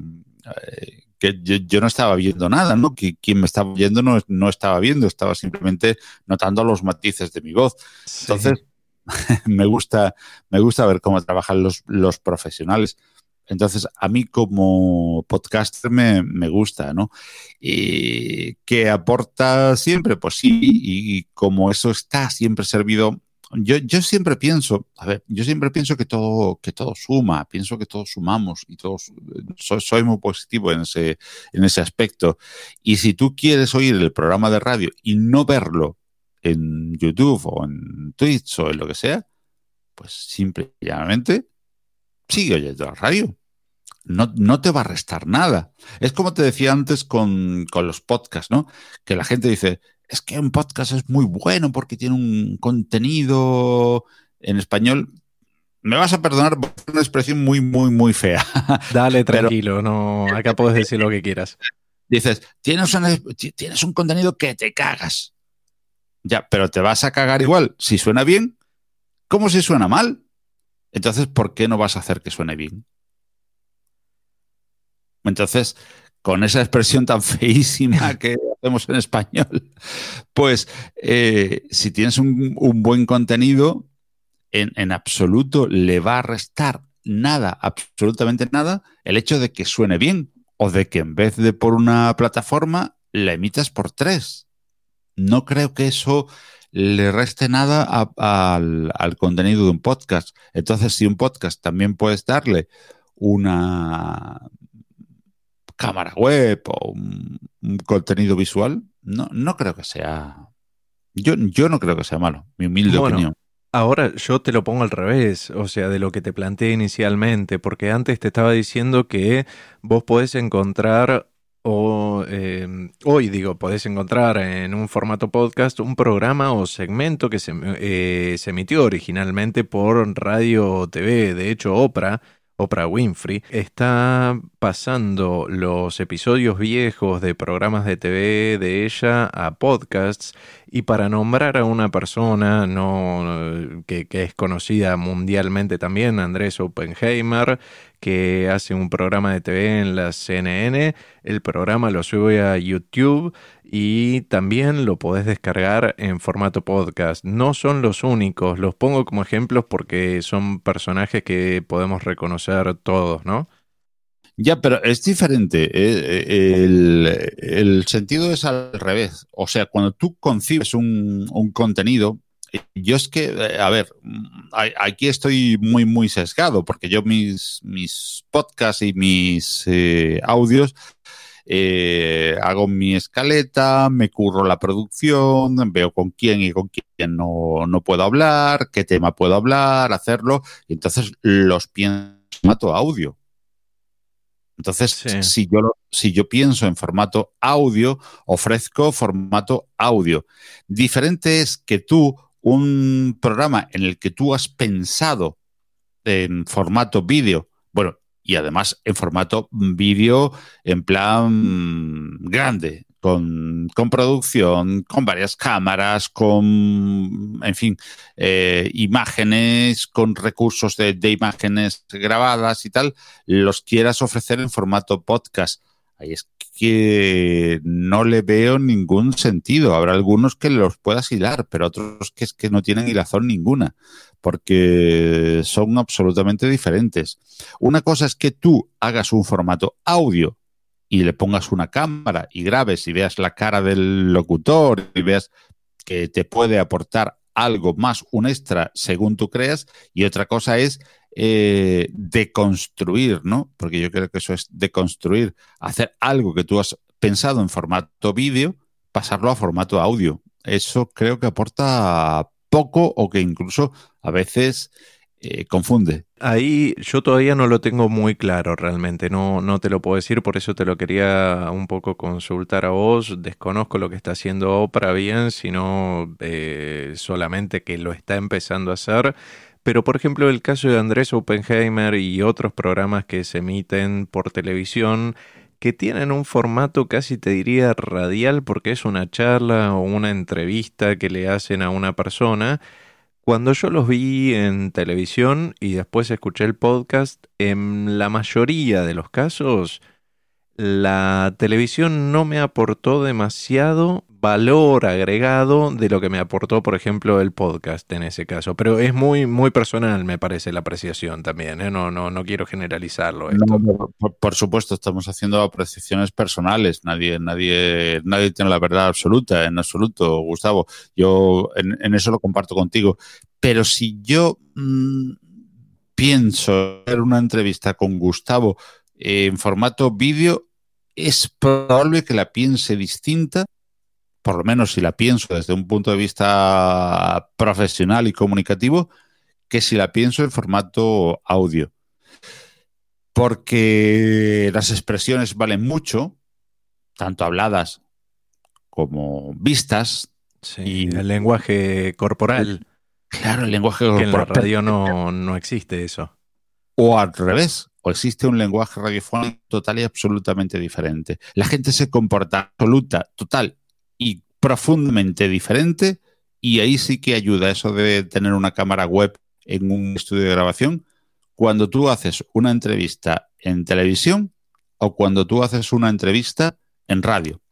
Eh, vean una entrevista en la cadena SER, no, no, no puedo pasar un enlace, entre Joaquín Sabina y este hombre que hace la ventana por la tarde en España, que se llama Carles Francino, creo que es. Si quieres después me lo puedes mandar y lo, incluyo en las notas del programa, no, no hay problema. Pues, pues, pues, pues vean eso. Eso es un, una falta de expresividad en Sabina, que es un súper expresivo, eh, porque está tomándose un, algo, un agua, un, lo que quiera tomar y está fumando. Sabina con agua lo veo complicado, perdón, eh, la interrupción. he dicho un agua o lo que. por eso lo he dicho, por eso no he dicho agua y ya está. y, fumando un, cigarro electrónico y tal, ¿no? Y está, y está este hombre Carlos Francino, que es un, auténtico monstruo, un, comunicador absoluto, eh, las caras que pone y lo difícil que le resulta hacerle eh, sacar un gesto a, Sabina.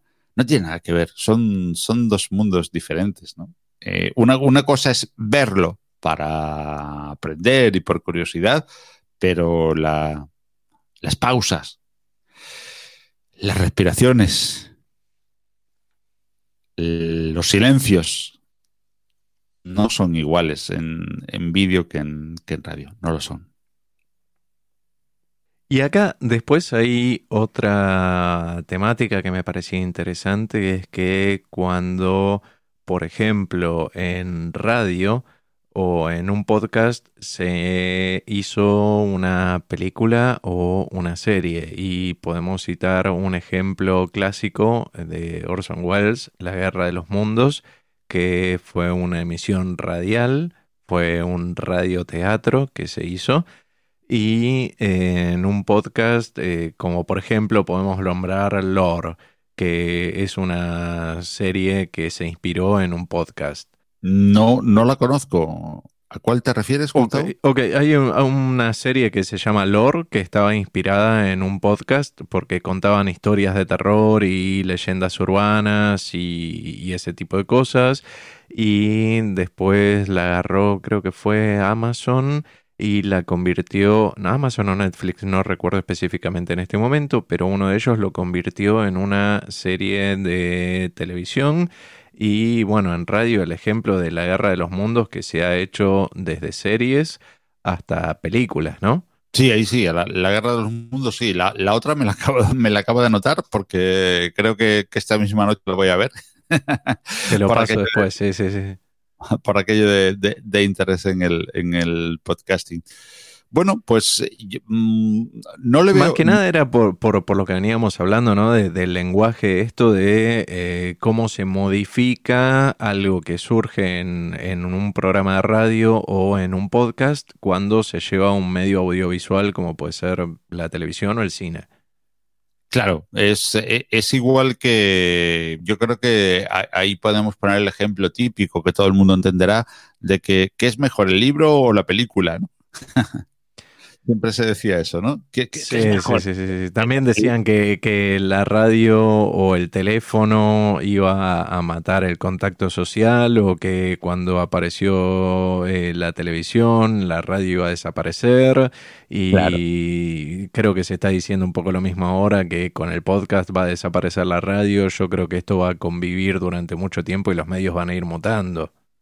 Claro, el video Kill Radio Star es, es, una frase que, motivó hasta, hasta, hasta canciones, ¿no?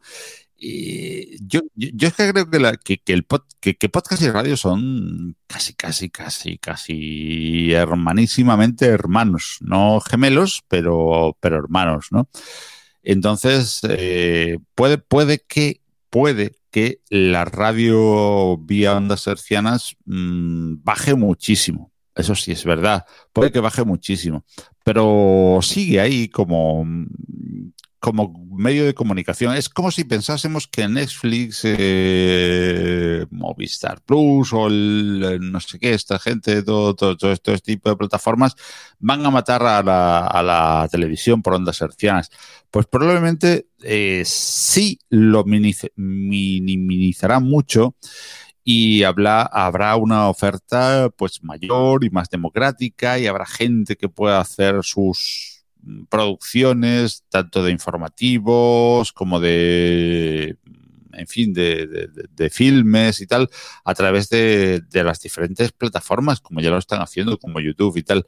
Pero después quedará esa manera de comunicación como una manera de comunicación inmediata, como una, una manera de comunicación, como decíamos antes, incluso en, zonas como la Amazonía todavía existe, hasta quedará como forma de comunicación de, emergencias, pero el, producto comercial se traslade a, la red, ¿no? Como se va a trasladar la radio al, podcast.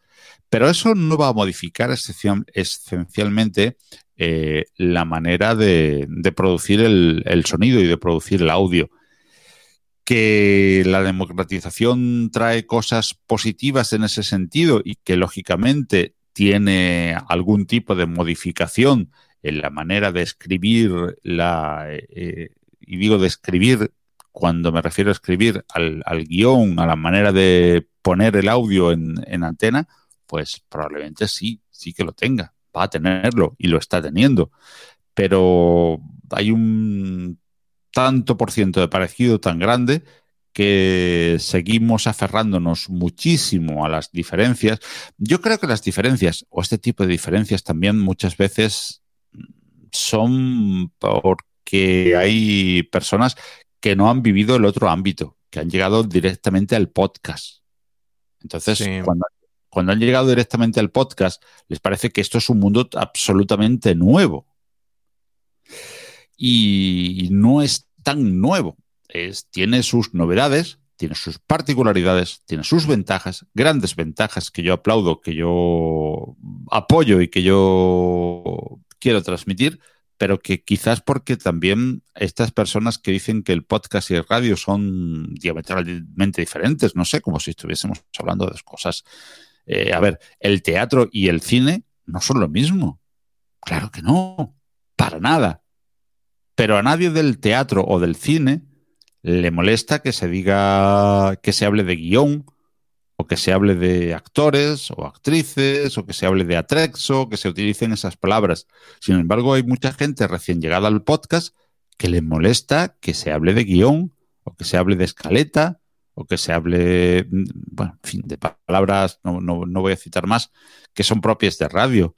No creo que nos vamos a molestar. Mama, el podcast mama de la radio directamente y es un, un paso más, nuevo, bonito e ilusionante. Hay una de las ventajas que yo le veo al podcast frente a la radio es que lo voy a consumir cuando yo tenga disponibilidad de tiempo. A diferencia de la radio que tengo que estar pegado al aparato y escucharlo en el momento en el que el programa se hizo.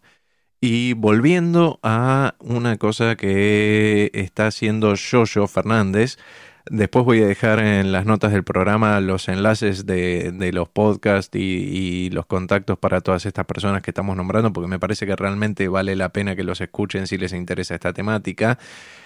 Yoyo está emitiendo muchas veces en directo por una plataforma y hace streaming. O sea que si yo estoy conectado, nosotros en este momento tenemos cinco, diferencia, cinco horas de diferencia horaria. Vos estás en España, yo estoy en Argentina. Yoyo lo hace a las 6 de la mañana eh, de España, que yo estoy recontradurmiendo en ese momento y no lo puedo escuchar en vivo, sino que lo puedo escuchar, por ejemplo, en diferido cuando yo tengo tiempo, como, la, como lo que sería el podcast. Y acá hay una cosa que también es, me parece que es más de terminología y hasta una cuestión casi filosófica. Si el streaming que hizo una persona de un podcast fue justamente por streaming en directo, que vos lo podías escuchar y después ese archivo se transforma en podcast, los más puristas dicen que no es un podcast. Para mí es lo mismo casi en ese aspecto, ¿no? Mm, no, no, iba, a decir una barbaridad. Tranquilo, todas las barbaridades que quieras, estás habilitado, ¿eh? Una, barbaridad, una barbaridad que empieza por G. Eh, no hay ninguna diferencia. A ver, porque si tú haces un programa de radio, en Radio Nacional de España, en la cadena COPE, en Antena 3, en, digo, digo medios españoles, ¿vale? Porque son los que se me vienen a la cabeza.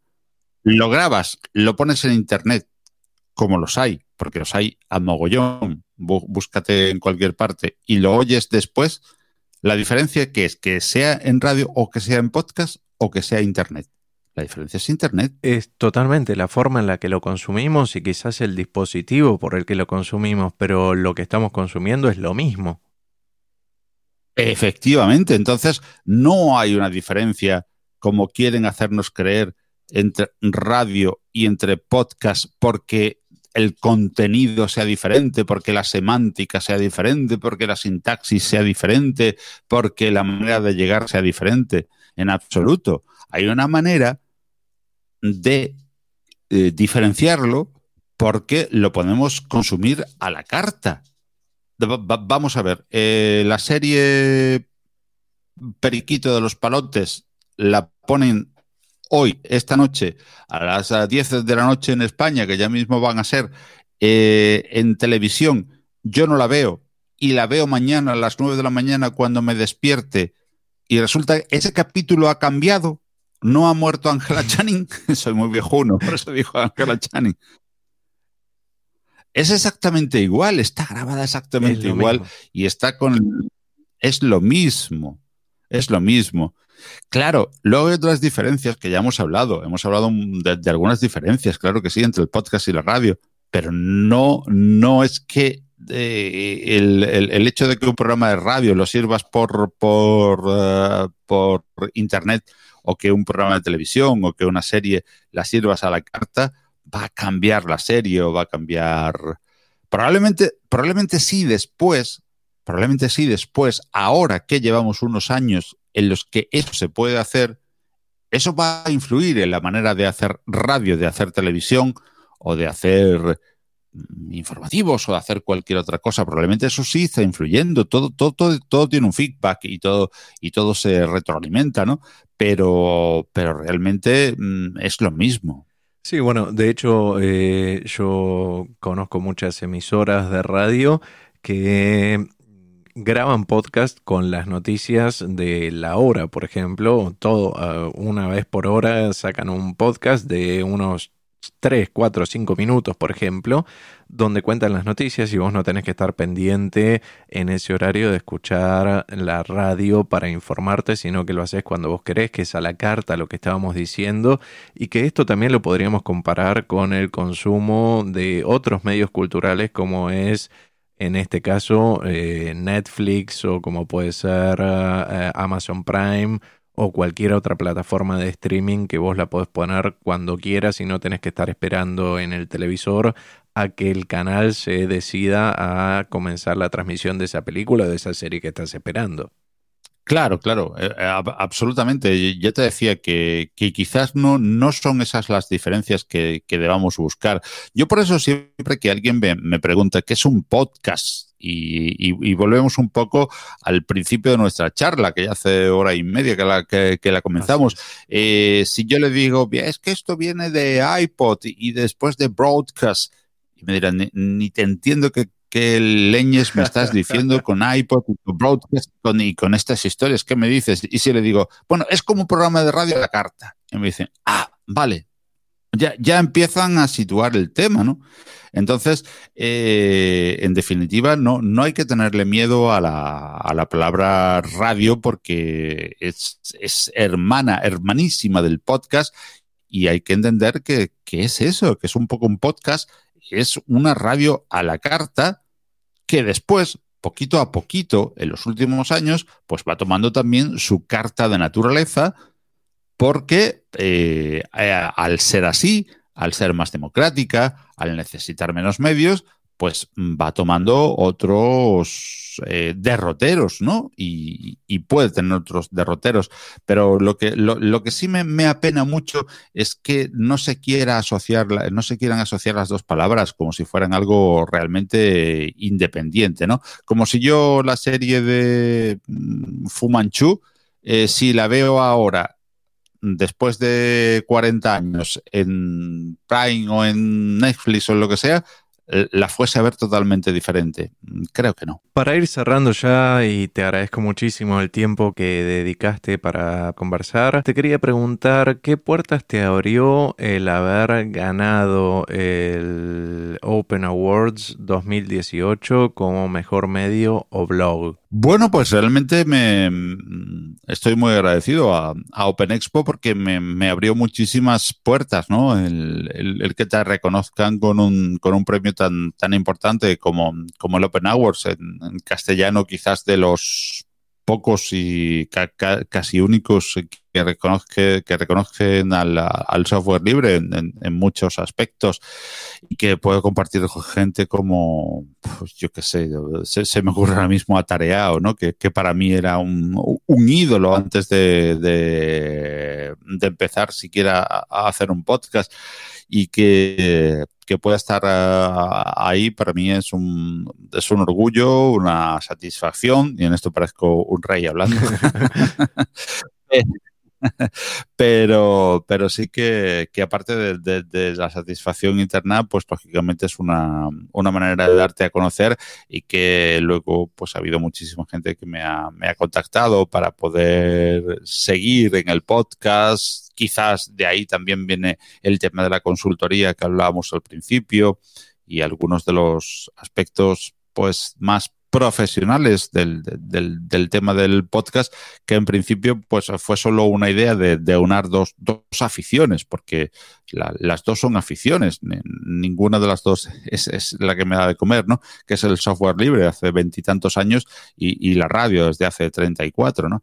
Eh, en realidad trabajo en, en algo que, que puede tener relación con las dos cosas, pero, pero en nada en completo tiempo para ninguna de las dos y, el aunarlas pues me hizo hacer eh, un, producto como fue compilando que me satisface y que aparte de eso pues a, partir del Open Hours pues me ha hecho profesionalizar, entre comillas, un poco también las fórmulas de, de, hacer otros productos que tengan que ver con el, con el open source y que tengan que ver con, con lo mismo que estaba comunicando, pero de una manera quizás un poco más eh, sistematizada, digamos, que, compilando, que, eh, bueno, no tiene periodicidad, no tiene, digamos, un, eh, un contexto concreto, sino el que le quiere dar su creador, en este caso yo, y después, pues, trabajar para otras personas, pues me, me está gustando, me está enriqueciendo,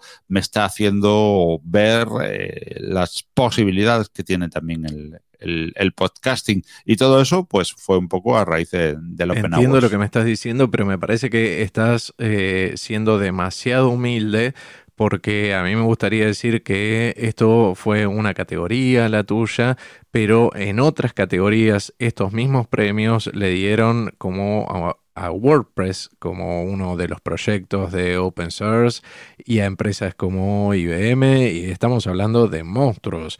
Y haber accedido a eso me parece que es un logro increíble el que tuviste, o sea que de profesionalizar, discúlpame, eh, quizás mejorarlo, podríamos decir, pero, pero me parece muy humilde que, me digas solamente que, que, mejorar un poquito. Gustavo, a mí no me llames monstruo, que soy feo. no, no, no, no, dije que, con, con, estas empresas, viste, que son monstruos como, o, con nombres tan conocidos que eh, yo también soy feo, por eso no salgo en YouTube. O sea, eso se lo dejamos a tipos facheros como los pelados de compilando, eh, perdón, de compilando somos no, como los pelados de, de cosas de modernos, eh, que son todos guapos. los que somos feos hacemos podcast o nos vamos a la radio, pero decía con, con estuviste en otras categorías, en, el premio que te dieron a vos en Open Awards, eh, había gigantes, había monstruos que estaban compitiendo también, que fueron los mismos que ganaron en ese año. A eso. No me veo, no, no, no, no me veo, no me veo a la, a la, altura en absoluto para, de, de, ninguno de ellos. Ellos aportan muchísimo más al software libre que, que lo que aporto yo, que simplemente pues visibilizar, uh, visibilizar algunos contenidos y, y alguna gente que, que puedo contactar y que puedo, que puedo hablar con ellos pero bueno, tuve la, tuve la suerte de que, de que ese año se fijaron en, en, mí y en, y en los podcasts, como, como, venimos, como venimos hablando. A muchísima gente, estás tú entre ellos, está Yoyo, está Juan, está Ernesto, está mm, Ricardo, yo qué sé, no, no, no me está Tareao, está David 8 bits, no sé, hay cantidad de gentes haciendo cosas Ángel de YouGeek. Me estoy. Es que no quiero, no quiero olvidarme de, absolutamente nadie, ¿no? Eh, que, que, está haciendo el mosquetero web se me van viniendo los, los, nombres a la, a, la, boca tal, tal como hablo, que, que, hacen cosas interesantísimas alrededor de, de una cosa tan bonita como es el, el open source y, y, dentro del open source una vuelta un poquito más allá. Quizás el oyente más, más, más avezado me comprenderá eh, el software libre que, que, bueno, me, me, debía a ello, me ha dado tantísimo el software libre y yo apenas sé escribir cuatro líneas de código gusta, ¿eh? me gusta. Tengo mis programitas y tengo mis cositas hechas en, en Java porque soy un, un antiguayo. Esa faceta no la tenía de programador, ¿eh? Nada, cuatro, cuatro, cuatro mijitas para, para saber. Ahora estoy un poco dándole a, Python. Y, bueno, eh, como no podía ni tenía la capacidad de devolver a la, a la comunidad ese, ese tipo de, de, aportaciones tan, tan grandes, no, no, mi, cuenta de GitHub es, eh, es lamentable, pues pensé en, el podcast, ¿no? A través de, ya, comenté antes con la entrevista con el amigo Yoyo, y, y pude devolver eso. Y yo creo que después, pues el Open Hours es, un poco como decirme, beca, que, hace falta que, haya gente que promueva el software libre y que haga software libre, aunque, aunque de Java sepa regular y aunque de Python esté aprendiendo, pero que hay muchas maneras de colaborar con el software libre, que el software libre es un gran invento, que el software libre está por todos lados, que el software libre eh, está moviendo y ahora mismo en estos tiempos de crisis eh, muchísimas cosas importantes y que se puede colaborar en ello. Así que yo me tomo simplemente el Open Hours como, como eso, como un, venga, igual que Paco, que, que no es nada lúcido,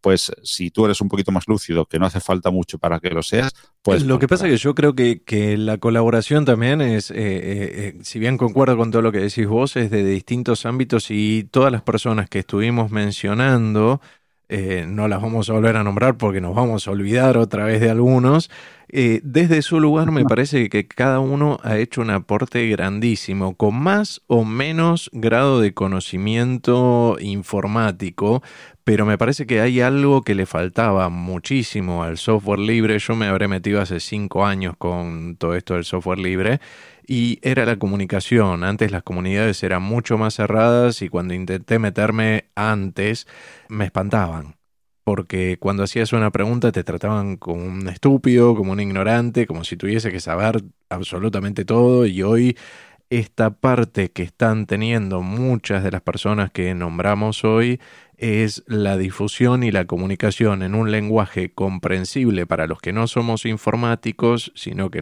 quizás nos interesa y me parece que es un laburo grandioso y súper valioso. Así que desde mi parte, muchas gracias a todos ustedes que están haciendo este laburazo. Yo te lo agradezco, Gustavo, pero, tú formas parte también de este, de este, de este grupo. Aunque digas que hace poco tiempo, no, a lo mejor no llevas veintitantos años en el software libre, pero, pero los cinco años que llevas estás haciendo un, trabajo extraordinario. Yo recuerdo eh, cuando en los 90, principio de los 90, eh, hablemos 91, 92, cuando teníamos que lidiar con Web modems, que se llamaban, se llamaban Web modems porque eran modems hechos para, para Windows nada más, ¿no?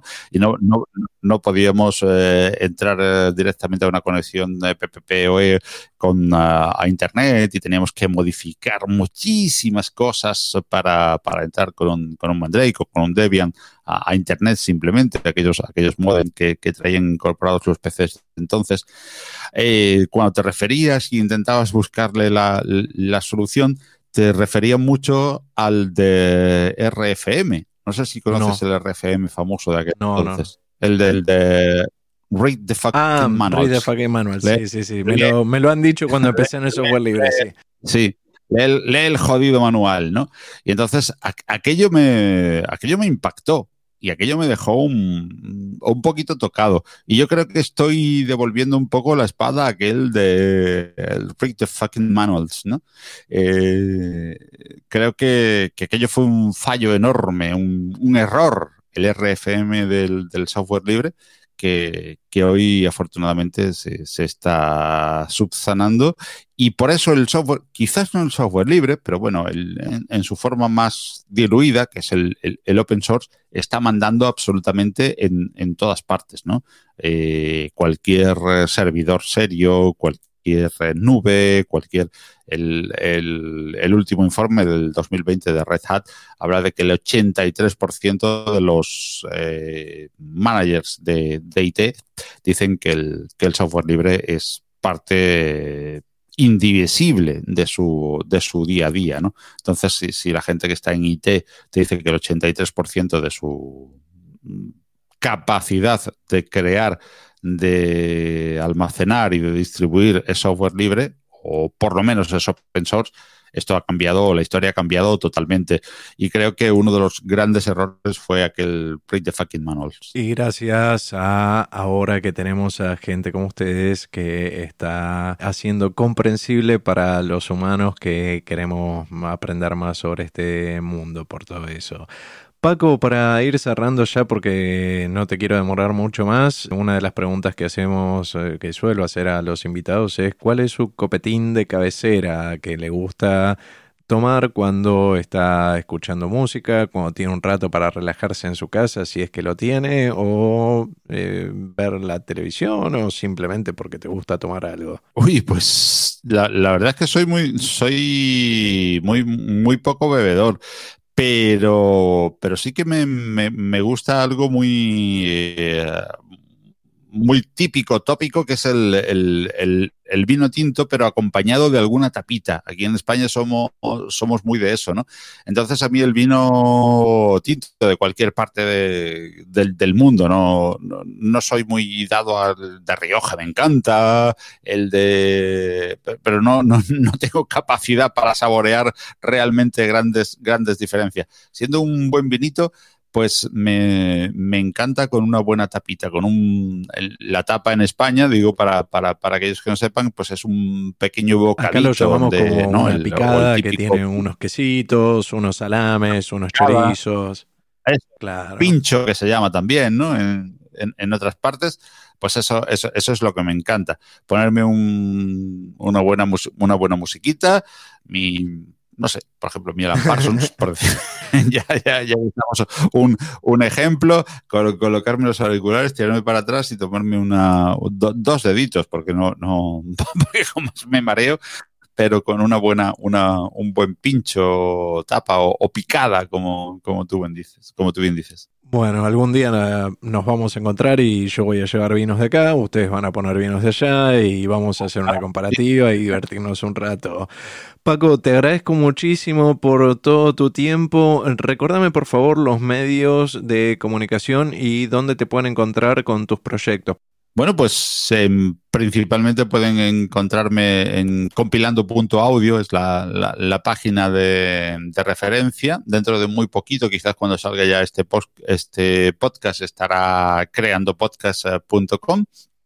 Y por supuesto me pueden encontrar en, en internet eh, como arroba compilan porque no me deja poner más palabras, compilan podcast o como arroba pacoestrada77 en Twitter y, en el correo redacción arroba compilando.audio, cualquiera de los medios. Compilando.audio creo que siempre queda como para oír más, más rápido y ahí encontrarán todos los medios de contacto.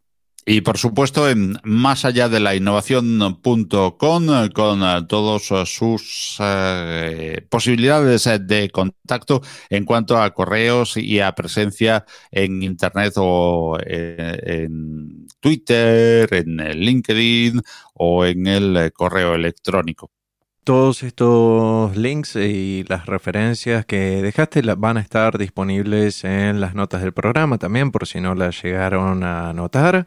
Y una vez más, Paco, fue un honor para mí y un placer gigante haber podido conversar por vos y te vuelvo a agradecer muchísimo por tu tiempo. Te agradezco muchísimo que me hayas invitado, Gustavo, a participar en tu podcast, al que invito, como siempre, a oír y ha sido un placer. Cuando quieras, aquí me tienes. Todos los materiales utilizados en este podcast tienen licencias libres, excepto que se aprecie lo contrario. Las marcas mencionadas corresponden a sus respectivos dueños. Este audio se encuentra bajo una licencia Creative Commons Atribución Compartir Igual 4.0 Internacional. Las opiniones e ideología de los invitados no necesariamente coinciden con las mías.